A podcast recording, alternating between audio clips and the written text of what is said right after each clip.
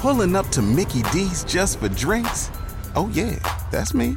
Nothing extra, just perfection and a straw. Coming in hot for the coldest cups on the block. Because there are drinks, then there are drinks from McDonald's. Mix things up with any size lemonade or sweet tea for $1.49. Perfect with our classic fries. Price and participation may vary, cannot be combined with any other offer. Ba da ba ba ba. Este es el podcast de Rocío Córdoba. Una mujer como tú. ¿Qué tal? ¿Cómo están? Me da pues todo el gusto del mundo saludarles porque hoy vamos a tener una charla muy interesante. Está con nosotros Vidal Schmil, quien es de Escuela para Padres, pedagogo, pero además especialista en desarrollo humano, con experiencia internacional, ha escrito muchos libros y hoy tenemos el honor de poder compartir. ¿Cómo estás, Vidal? Buen día. Muy bien, muy bien. ¿Qué tal? El honor es mío. Gracias por la invitación, Rocío, y encantado de estar, de ser parte de, de esta información que pueda serle útil a tu audiencia. Así es, Vidal. Pues eh, viene el Día del Padre y con esto, bueno, pues tantas reflexiones que hacer alrededor de esta figura tan trascendente en la vida de un ser humano. Y si estás de acuerdo, pues vamos a empezar por ahí. ¿Cómo es que trasciende un padre en la vida de una mujer y cómo es que trasciende en la vida de un hombre? Claro, el, de hecho, déjame darte un poco de antecedente de tengo más de 35 años trabajando el concepto de escuela para padres. Y originalmente me decían, debieras rebautizarla y renombrarla y ponerle escuela para madres, porque hace 30 años solamente asistían mujeres a las conferencias o se capacitaban. Eh, el genérico, gramaticalmente hablando, es padres, pero efectivamente tenemos que ver que los padres, los varones, teníamos resistencia a que alguien te orientara, no que te dijera cómo educar a tus hijos, pero siquiera que te diera pautas, referencias, una resistencia total. La tendencia ha ido cambiando y eso va a impactar directamente en el desempeño como padres y en la influencia que tenemos los varones, los hombres, sobre no solo las mujeres, sobre, hablo de los hijos e hijas, hablo de el reencuentro con una masculinidad diferente, esperemos que podamos dar ese brinco, ese paso, ese salto cualitativo en la, en la relación familiar, porque la influencia que tenemos y la masculinidad que podemos redefinir a partir de nuestra función de padres es muy importante, porque ser papá no es algo con lo que se nazca, es algo que tú construyes el simple hecho de ser genitor, quiero decir, portador de simiente, capaz de procrear, o por lo menos tener la fe de que nosotros fuimos, no nos convierte automáticamente en padres, porque crecimos con la idea de que bastaba con imitar a nuestros propios padres, o a veces reactivamente ser exactamente opuestos a ellos para ser buen papá.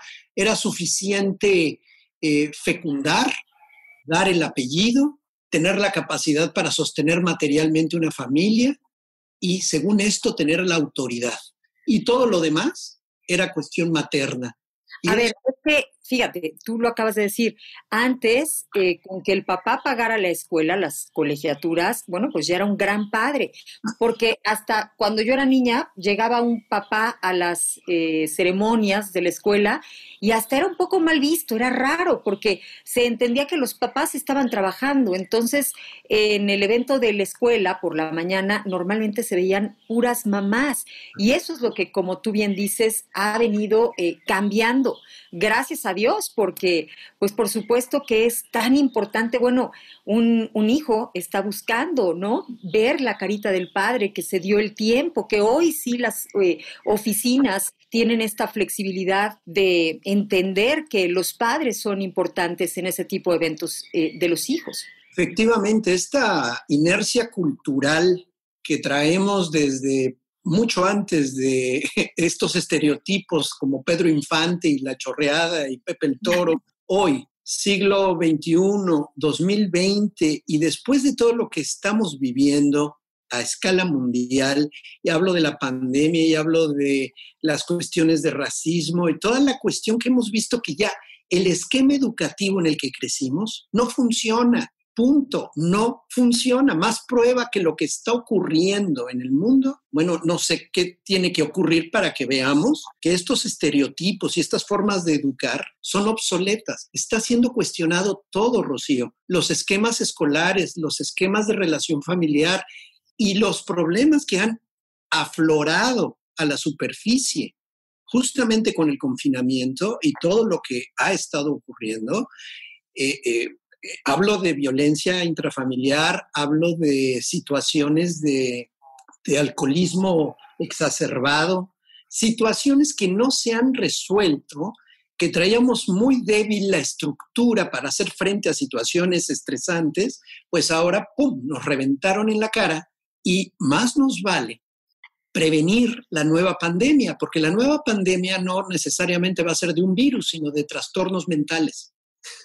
la nueva pandemia va a ser de aspectos que, no hemos estado manejando por años, por generaciones, y que en esta, de, de manera violenta, nos está diciendo o lo manejas o no te vas a poder adaptar al nuevo esquema, al nuevo no hablo modelo porque no hay un modelo, pero al, nuevo orden. A la nueva normalidad, como le estamos llamando. Y yo no lo dudo, Vidal, porque esto que ha venido ocurriendo, ¿no? Esta situación atípica, pues sí, la podemos traducir de alguna manera como que nos mandaron al rinconcito de pensar, ¿no? Cuando el niño no entienda, cuando el niño sea necio, cuando el niño, este, pues no coopere, eh, hay que mandarlo al rinconcito a pensar. Y pareciera que nos mandaron al mundo entero, justamente hacer este tipo de reflexiones eh, ante lo que tú nos dices, porque hemos eh, visto los focos de alarma o las alertas y no las eh, estamos tomando en cuenta, ¿no? Bueno, el, los hombres,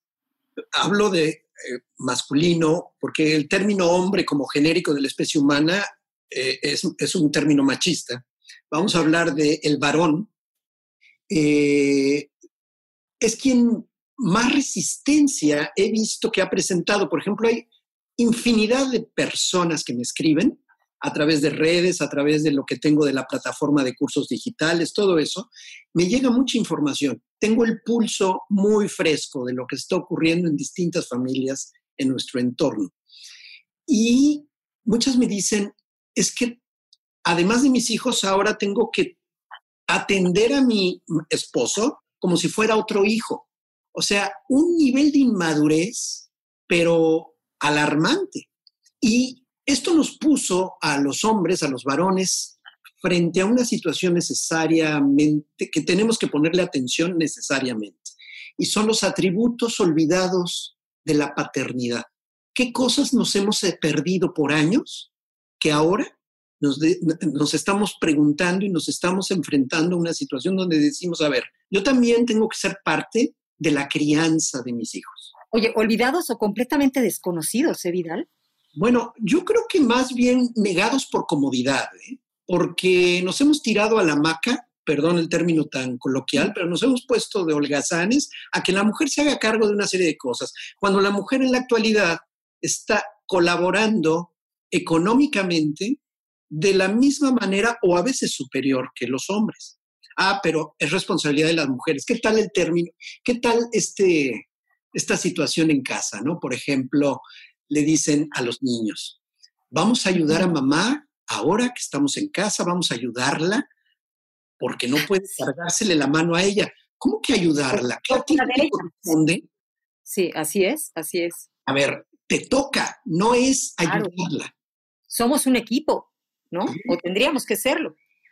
Entonces, el concepto de coeducación, como corriente internacional, se le llama coeducación a la educación que le impartimos a los hijos e hijas sin distinción de género o sexo. No, no es suficiente ya el discurso de, hija mía, tú puedes ser lo que tú quieras ser como discurso políticamente correcto. Hay que practicarlo. ¿Y eso qué significa? Que los hombres sí estamos en la crianza y que sí podemos cocinar y que sí podemos hacer una cantidad de cosas atribuidas tradicionalmente a la mujer y viceversa. Y que las niñas sean educadas también para resolver problemas y para hacer cosas que eran achacadas exclusivamente para los hombres. esta, esta distinción tan marcada es absurda. Uno puede ser hombre, uno puede ser mujer en el entorno social que estamos viviendo, ya de una manera totalmente diferente.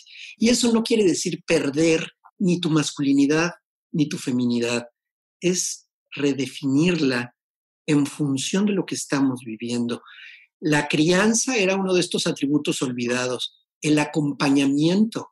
Yo creo que una de las cosas más trascendentes que podemos darle a un hijo, a una hija, es lo que tú mencionaste, Rocío, estar presente en los momentos importantes de su vida, llevarlos al pediatra, estar en la graduación, en el festival.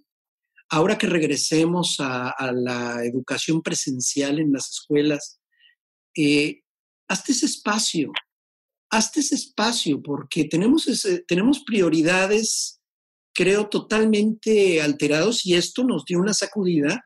Tú bien lo llamaste al rincón de pensar o el time out o tiempo fuera, que mundialmente hemos tenido, es para jerarquizar nuevamente lo que estamos haciendo.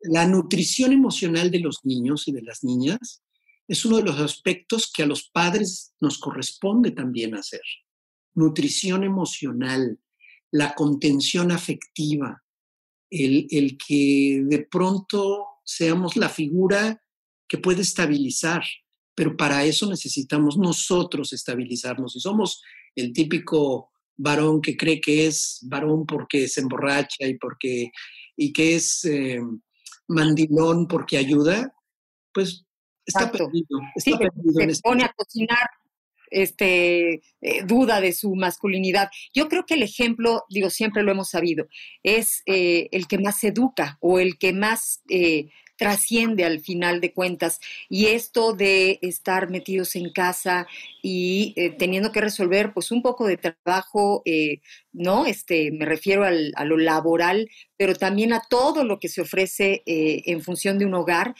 hoy eh, nos está recordando justamente eso, que tenemos que armar equipos, que eh, los roles se van a establecer en base a las necesidades y no a los géneros. O sea, probablemente, bueno, sí, al, señor se le dé más fácil el ir a hacer las compras, ¿no? El protegerse, el salir al supermercado, pero este, pues eh, la mujer entonces tomará otros roles, pero estos equipos en donde independientemente de si eres hombre o mujer, estamos ayudando, ese sería eh, un gran ejemplo para nuestros hijos que hoy, bueno, pues justamente este, este viernes terminan clases, o sea, ya no van a tener educación académica, la que podríamos estar aprovechando justamente, pues sería esta en casa.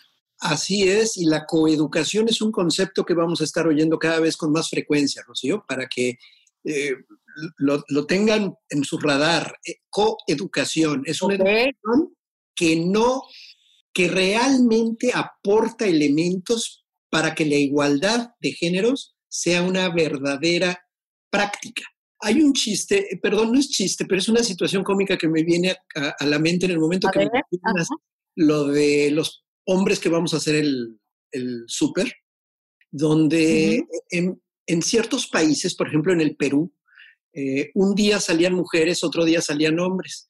Y la broma que ocurrió fue que los, hombres iban a hacer el súper el lunes y el martes salían las mujeres a devolver todo lo que compraron mal. Y es, es, que a veces toma un poco su casa, ¿no? Así es. Mm. E, e, y es una curva de aprendizaje que tenemos que asimilar y, poder manejar.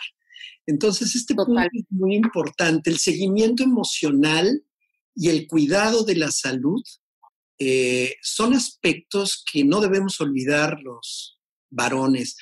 Y creo que tiene mucho que ver con nuestra propia relación, la que tuvimos con nuestros propios padres. ¿eh? Creo que si nos vamos de fondo, muchos hombres traemos carencias muy serias, confrontaciones emocionales no resueltas, que nos impiden eh, conectar con mi hija, con mi esposa, de otra manera, y no como el macho eh, que, debe de someter y que debe de, estar a cargo de todo. Así es, así es. Yo creo que hay mucho que em, pensar o digamos que romper con cosas que venían pasando. Por ejemplo, eh, yo tengo, toda mi vida he tenido eh, este pensamiento que hoy me interesa mucho compartir contigo. A ver, por ejemplo, en México, en nuestro país, es común el asunto este de hoy por unos cigarros vieja y ya no regresé y te dejé con los hijos y cuántas madres solteras eh, existen en nuestro país. Y yo creo que esto eh, pues tiene mucho que ver con el asunto de que nos hemos tenido que empoderar entre nosotras, a las madres solteras, diciendo, eh, tú puedes, tú no necesitas de nadie. Y entonces sí, están pudiendo sacar a los hijos, a veces muy dolorosamente, muy lastimosamente, solas. Pero este discurso lo vuelve a escuchar la siguiente generación de hombres, en donde dicen, pues ellas pueden, ¿no? Y como ellas pueden, pues más fácil o más rápido se vuelven a lavar las manos y vuelven a desaparecer sin entender que su participación, su figura de padre, eh, realmente trasciende en la vida de un ser humano.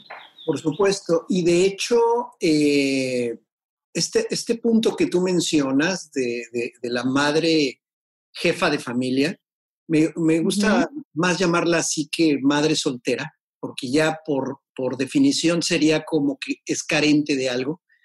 Vamos a llamarla jefa de familia y que va en incremento según las estadísticas de, la estructura familiar en América Latina. Eh, definitivamente no va a sustituir al hombre. Y eso es algo también que quiero marcar. Ser madre es suficientemente importante y grande y trascendente, pero no va a ser también papá. Porque luego he oído personas que dicen, es que soy mamá, soy papá, soy abuelo, soy todo. No, no. Con ser mamá, de veras, es mucho. Hasta donde puedas y como puedas. La figura masculina, la testosterona que tenemos los hombres y que en un momento dado se requiere en la forma de contacto con nuestros hijos, que es totalmente diferente a lo que una mujer puede dar. No se le puede pedir a una mujer que tenga e, el tipo de, hasta la forma de sujetar, la forma de tomar, de abrazar y de besar y de jugar. Claro, claro. Y así es. por eso esa, esa dosis de testosterona, vamos a decirlo así, se la puede dar otra figura paterna, otra figura masculina, perdón, dentro del entorno familiar. Y para eso es la red familiar. No solo educa a la mamá, educa la red, educa la tribu. La tribu son esa red de adultos que son importantes en la vida de tus hijos o de tus hijas. Y es ese tío eh, que, se hace, juega, es el abuelo, es, es eh, la cuñada, el cuñado, en fin, gente que te apoya y que está presente. Creo que aquí vale la pena retomar lo que un hombre es como padre. Un padre es presencia pero presencia entendida como, por ejemplo, escuchar. ¿En qué momento te sientes presente? Yo le preguntaría al público que nos escucha, varones, ¿en qué momento estás presente en la vida de tus hijos? Cuando escuchas, cuando te callas la boca y escuchas, no cuando hablas. Cuando das sermones, puede que sí, pero a veces los niños o los jóvenes entran en modo avión, así les digo, cuando ya no te escuchan, cuando tú hablas demasiado y ellos ya no te, ya, ya, los perdiste, no es cuando estás presente. Estás presente cuando... ¿Me estás diciendo que es más trascendente que los escuchemos? ¿Que nos esmeremos en esos eh, discursos, en esos choros? Ay, ¿cómo para qué? O sea, una cosa es que digas lo que tienes que decir porque importa desde tu perspectiva, pero no eches esos discursos. Hablamos demasiado los papás. Madres y padres, ¿eh? Ay, sí, parejo. Pero qué cosas, damos unos discursos de los cuales... Luego no los escuchamos a los hijos. No, los pierdes, se van. Entonces entran en automático, es lo que llamo modo avión o modo vuelo. Ya no, ya no, ya no está receptivo. Un padre está presente también, y piénsalo, cuando me escuches y seas un papá en esto, en cualquier edad de tus hijos, estás presente cuando respetas las decisiones de tus hijos, cuando eligen caminos propios que tal vez no correspondan a lo que tú esperabas de ellos o de ellas. Los hijos no están para cubrir tus expectativas, ¿eh, Rocío? Los hijos no están en este mundo para que tú cubras tus necesidades. Eh, ellos tendrán su propia ruta y su propio camino y probablemente haya decisiones erróneas, en tu opinión, o erróneas realmente en los hechos y en, los, en lo que podemos ver cotidianamente, pero no puedes condicionar tu amor a que hagan lo que tú quieres. El amor no puede ser condicionado. Y como padre tienes que estar, respetar estas decisiones, a menos que tú veas que hay una decisión basada en un trastorno, en una enfermedad, en un consumo eh, adictivo, en una situación de alto riesgo, intervienes y dices, no, por supuesto, el sentido común entra en juego. Pero yo estoy hablando, por ejemplo, de cosas trascendentes de decisiones de por vida, ¿no?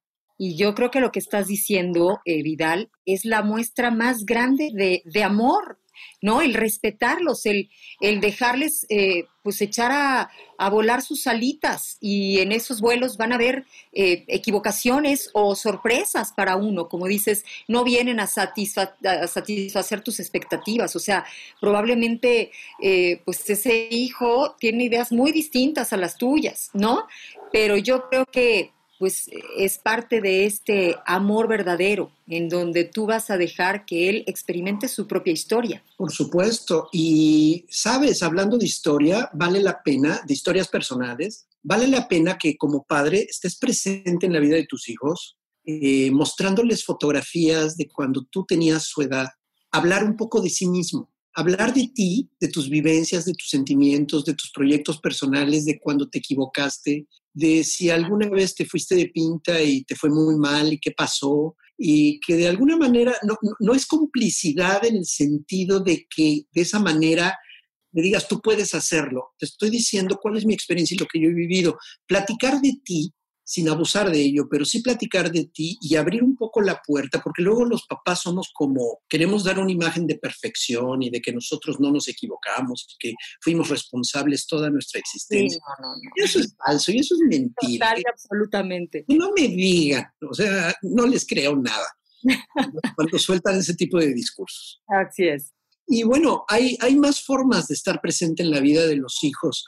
Un padre está presente opino, cuando pone el cuerpo en la relación con sus hijos. ¿Qué quiero decir poner el cuerpo? Cuando acaricia, cuando toca, cuando sostiene, aprieta, suaviza, cuando abraza. Eh, cuando pone lo que es antes que lo que tiene.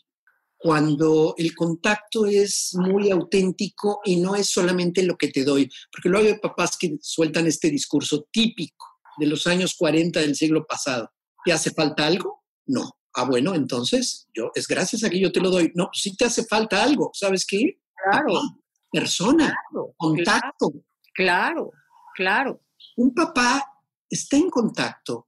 Una maestra en desarrollo humano llamada Norma Alonso, una estupenda mujer, ya falleció hace algunos años, una maestra en desarrollo humano que decía, presencia es involucrarme en el mundo de intereses y sentimientos del otro. Mm, eso, es presencia, no nada más físicamente estar ahí. Mencionabas al, papá que se iba a, comprar los cigarros y, se, y abandonaba. Bueno, hay otros que no se van a comprar nada, están ahí, pero están ausentes. Es lo que se llama abandono próximo. No estoy ¿Cómo debe de doler también, no? Porque es tenerlo, pero no tenerlo. O sea, ahí está, pero le valgo tres cacahuates. O sea, eh, los hijos son muy sensibles, muy perceptivos. Y claro que nos damos cuenta, nos damos cuenta de esas buenas intenciones que tiene una mamá que tiene que trabajar siempre, pero tiene la buena intención para ti, ¿no? también un padre que tiene el tiempo, pero no el interés por ti. Así es.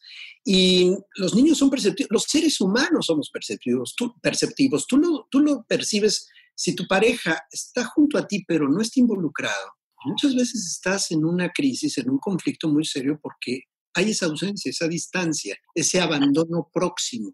Como papá, cuando no encuentras el tiempo para acompañar a tus hijos en momentos difíciles, graves o leves, no sé, exámenes, se peleó, la fiesta, llevarlo al médico, eh, acompañarlo a veces a comprar algo de ropa, eh, cuando se va de viaje, cuando regresa, el que recordemos que los papás tenemos una función muy importante de ayudar a que los hijos, a las hijas, tengan su propia vida y puedan irse.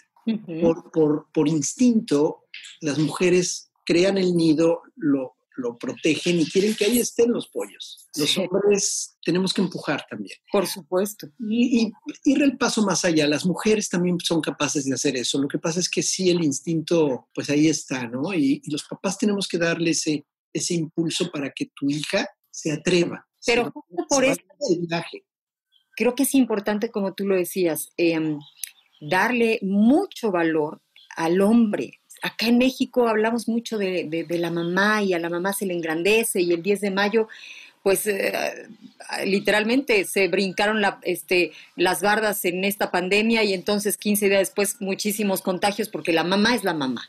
Y no pasa lo mismo el día que se celebra al padre. O sea, tenemos más engrandecida esta imagen de, la mamá, pero a mí me interesa muchísimo lo que tú dices, entender que una mamá es una mamá pero un padre es, es único también y que este, em, este, este, equipo, pues, eh, que, se complementan, es indispensable. Yo que tuve la fortuna de crecer con un padre y con una madre, eh, pues entiendo que todos tendríamos que tener esta posibilidad de tener una mamá y también un papá. Claro, habrá situaciones especiales, pero sí me gustaría que el mensaje fuera eh, hacia los hombres, diciéndoles qué tan importante es que, que se sientan eh, valiosísimos y que se dejen disfrutar del honor de ser papás.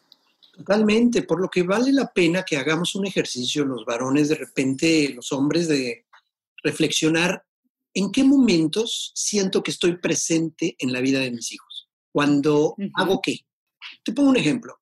Con mis hijos pequeños, yo tengo cuatro hijos, ¿eh? ya eh, dos adultos. De edades diferentes, ¿no? Un poquito. Totalmente, dos adultos, un adolescente y una niña.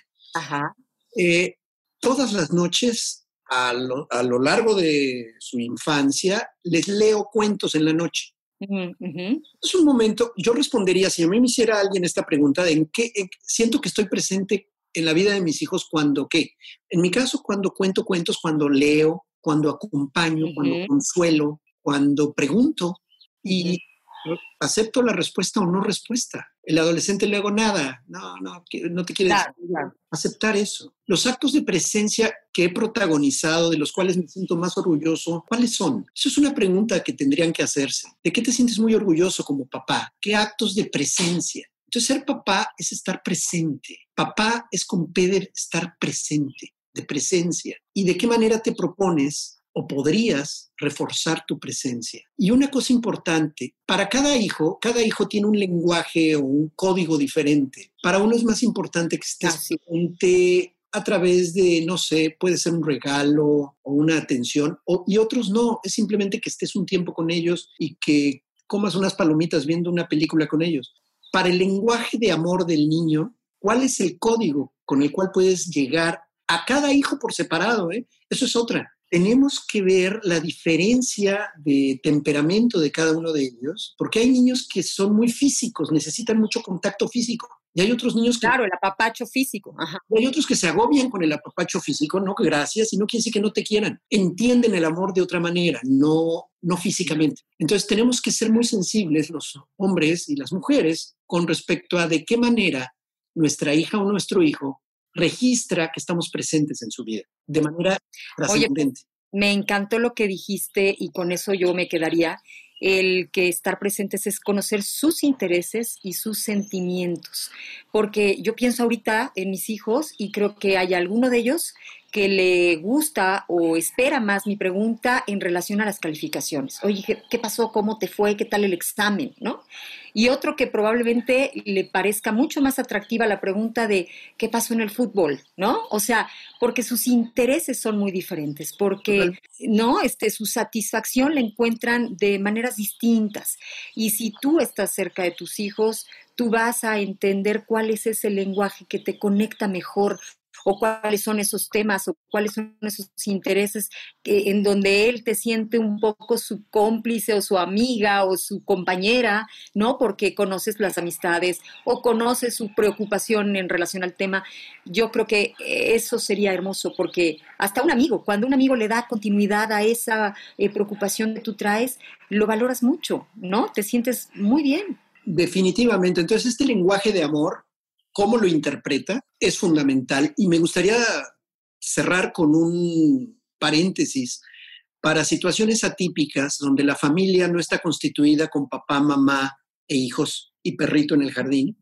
Vamos a hablar de los divorcios o vamos a hablar de situaciones así porque muchas veces el divorcio de una pareja implica la separación de los hijos por diversas circunstancias económicas, laborales o afectivas. Mi recomendación a todos los hombres que me están oyendo es, te estás divorciando de una mujer, no te estás divorciando de tus hijos. Haz lo que tengas que hacer.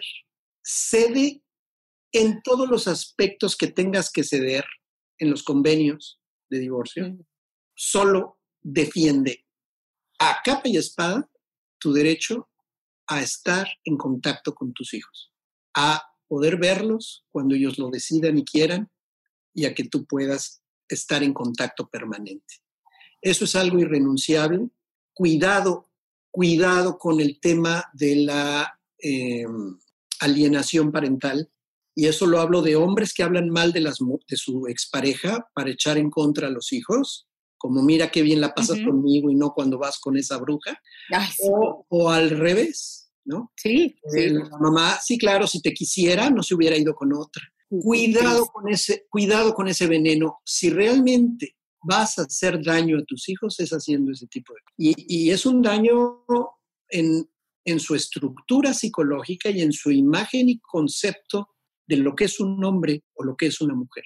Entonces, entiendo que todavía se festeja. No estás lastimando a la bruja, estás lastimando a tus hijos, ¿no? Exacto, exacto. Al final del camino, la, contraparte es un adulto que se va a defender con sus recursos. El niño no, el adolescente Así es, total, Entonces hay que tener muchísimo cuidado y ahora con el Día del Padre, pues vale la pena que retomemos estos aspectos y que vayamos más allá de la felicitación y el brindis o la comida. Vamos un poquito más allá siendo personas con presencia en la vida de nuestros hijos y eso es lo que realmente va a ayudar a que, a que nuestro rol como tales de verdad tenga trascendencia. Por supuesto, dijiste papá con P de presencia. ¿eh? Vidal, muchísimas gracias, Vidal Schmil, por esto. Yo voy a cerrar la, plática eh, acordándome de una frase que mi papá me dijo cuando yo fui eh, mamá me dijo, va a ser todo más fácil si te enamoras de ellos. Y me parece que me ha servido, me ha funcionado el, consejito. Y bueno, pues te agradezco muchísimo, Vidal, y esperemos pronto eh, pues poder estar de manera presencial juntos. Cuando lo necesiten y recuerden, el contacto es escuelaparapadres.com, ahí hay información de libre acceso, hay una serie de cursos y conferencias en línea con una membresía, pero lo que quiero enfatizar es que durante la cuarentena abrí una sección de videos de apoyo a la familia de manera totalmente libre y gratuita. Estamos juntos en esto dentro de escuelaparapaz.com, que espero puedan consultar y con mucho gusto invitar a todo el público para ello. Oye, pues le vamos a dar toda la difusión que se pueda a esto, porque, pues de antemano, gracias, caray, porque tenemos ahora el tiempo. Esperemos que, surja el, interés y las ganas por eh, tratar de ser mejores padres, porque qué bonito se escucha Escuela para Padres. Gracias, porque no es nada fácil, ¿no? Así es. Y, de hecho, Rocío, en Grupo Asir, en iHeartRadio, hay un podcast llamado escuelaparapadres.com eh, que he tenido el gusto de grabar y bueno, he estado actualizando algunos de los podcasts por esta situación. Así que vale la pena que, que lo vean o que lo escuchen pues eso también lo estaremos promocionando. Muchísimas gracias, Vidal Schmil, por este tiempo tuyo. Un abrazo para todos. Gracias, un abrazo. El podcast de Rocío Córdoba, una mujer como tú, en iHeartRadio. iHeartRadio.